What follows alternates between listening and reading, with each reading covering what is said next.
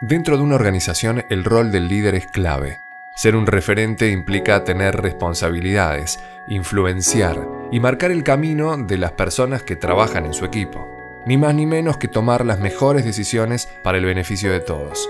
Pero ¿qué sucede cuando los líderes se equivocan? Me pasa todo el tiempo. En 26 años de carrera, ¿sabes las veces que me equivoqué? Pretender que cambiemos sin que nos equivoquemos no existe. ¿Quién no se equivocó en su vida? ¿Existe tal perfección? ¿Se puede tener control absoluto de todas las cosas? ¿Acaso hay éxitos sin fracasos? En estos episodios vamos a descubrir y confirmar cómo desde el error se aprende. Ocho personas, ocho historias. Un podcast exclusivo de Santander. Aprender del error.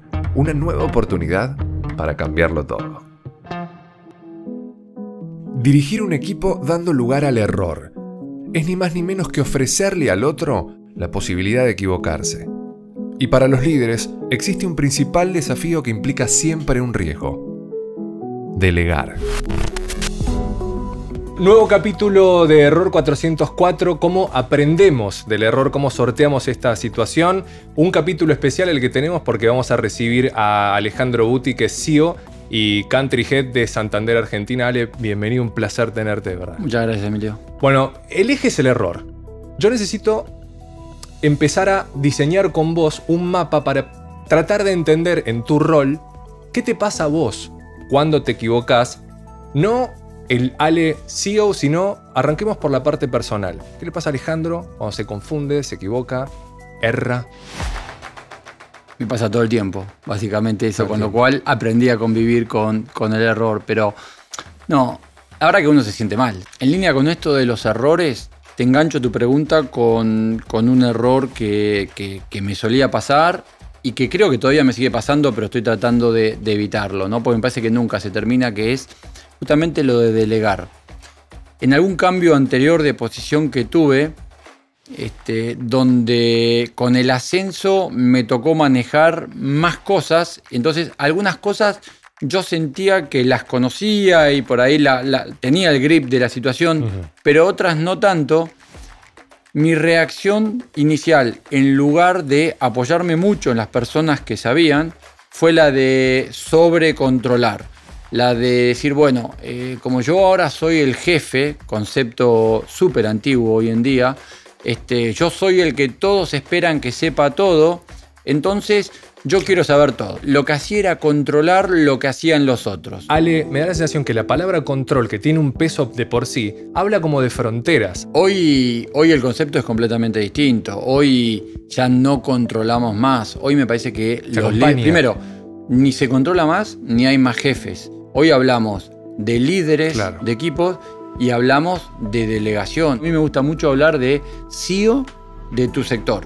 O sea, si cada uno de nosotros nos sentimos CEO del sector que nos toca manejar, la vida se hace mucho más fácil. Hoy lo que necesitamos es ir bajando todas esas fronteras y que todos los escalones, todos los eslabones de la organización se sientan dueños de lo que hacen y tomen decisiones.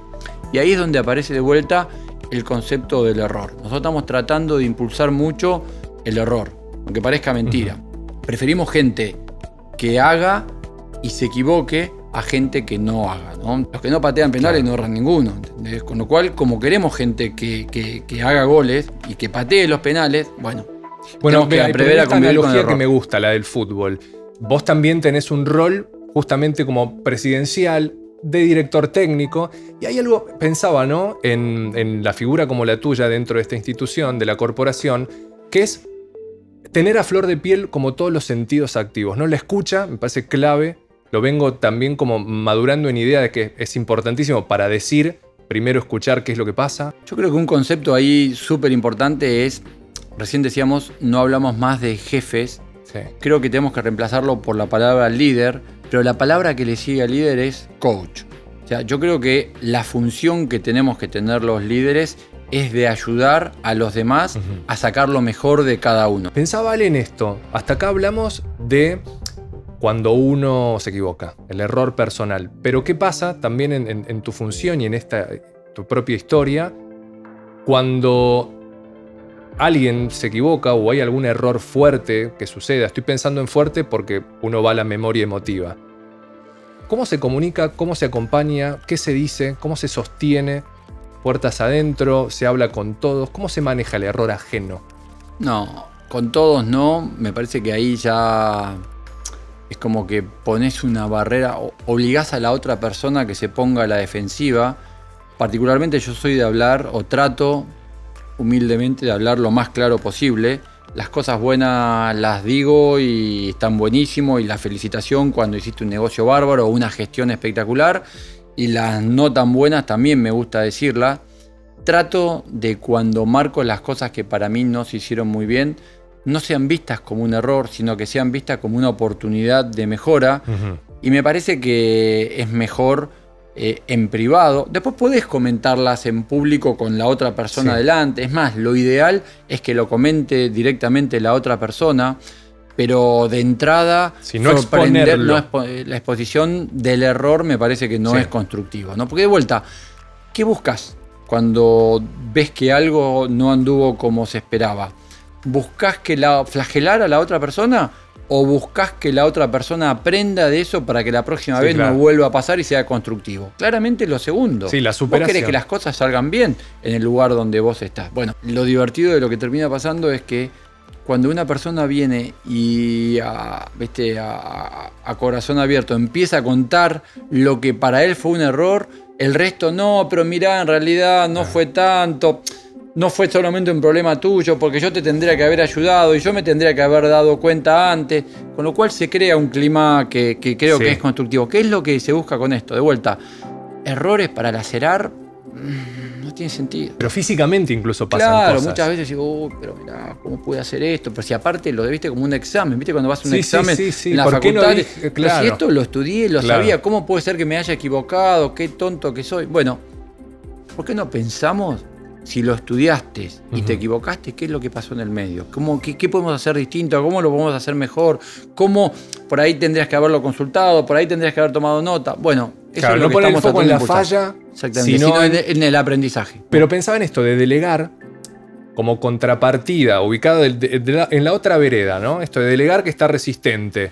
Y en la otra vereda está la confianza y uno va a tener que llegar creo, indefectiblemente a ese, a ese puerto, ¿no? A esa otra vereda para decir, una cosa borra lo otro. La confianza entonces le gana al, al delegar. Totalmente, totalmente, totalmente.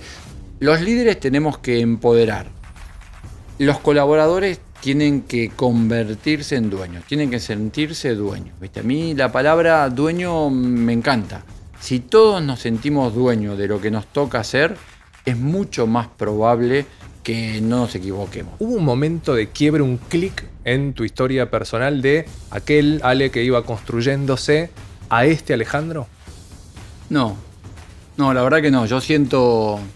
Una de las cosas que me gusta de mi trabajo es que siento que todos los días sigo aprendiendo. Entonces vos me decís, ¿en algún momento cambiaste? No. En algún momento siento que sigo cambiando, ¿entendés? O sea, para mí es un continuo la vida es más crecimiento que, que cambio. Súper crecimiento. Todo el tiempo estás aprendiendo. Todo el día venís a trabajar y tenés un aprendizaje distinto y cometés un error distinto.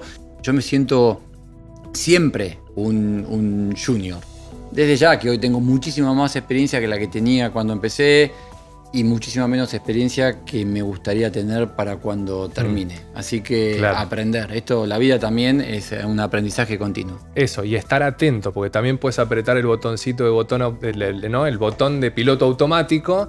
Y todos los días van corriendo más o menos parejos. Eso en general no me pasa. Digamos, el, piloto, el botón ese no sé dónde está. En la oficina nueva que me dieron, no me dijeron dónde estaba ese botón. No lo encuentro. Yo soy súper feliz con lo que hago. Me encanta. Me encanta venir a trabajar y me encanta sobre todo porque cada día siento que aprendo algo nuevo. La última, ahora sí, se repite en cada uno de los capítulos esta pregunta que es, ¿qué le dirías a alguien que no se anima por miedo a equivocarse hacer cualquier tipo de acción, sobre todo las que tienen que ver con, sus actividades? El mundo lo hacen los valientes. Con lo cual hay que tener el coraje de ir para adelante, hay que agarrar la pelota y, hay que ir a patear el penal. Total. Pretender que cambiemos sin que nos equivoquemos no existe. No es una posibilidad. Entonces, tenemos que crear este ámbito donde la gente realmente sienta que no lo vamos a esclavizar por haberse equivocado. Tenemos que fomentar esa, esa construcción del error. Por eso me parece bárbaro esto que, estamos haciendo ahora de que contemos errores. Tenemos que desmistificar el error. Sé valiente porque queremos que tengas claro que hay una red de contención. Y ahí es donde tenemos que aparecer nosotros. Tenemos que aparecer, sobre todo en los errores, porque cuando las cosas salen bien es todo fácil. Cuando vas, pateas el penal y la clavas en un ángulo, no hay ningún problema. Claro, el problema es cuando vos la tratás de picar y el arquero se queda parado, la para de pecho y sale jugando y todos se quedan mirándote a vos como diciendo. Claro, que el error entonces venga de la acción. Efectivamente. Bueno, Ale, un placer. Muchas gracias, por este rato de charla. Muchas gracias. En Santander estamos cambiando nuestra manera de hacer las cosas para afrontar los desafíos que se vienen. Empoderarse y ver en el error una oportunidad de superarse es parte del cambio de actitud que necesitamos para lograrlo. Error 404, un podcast original de Santander.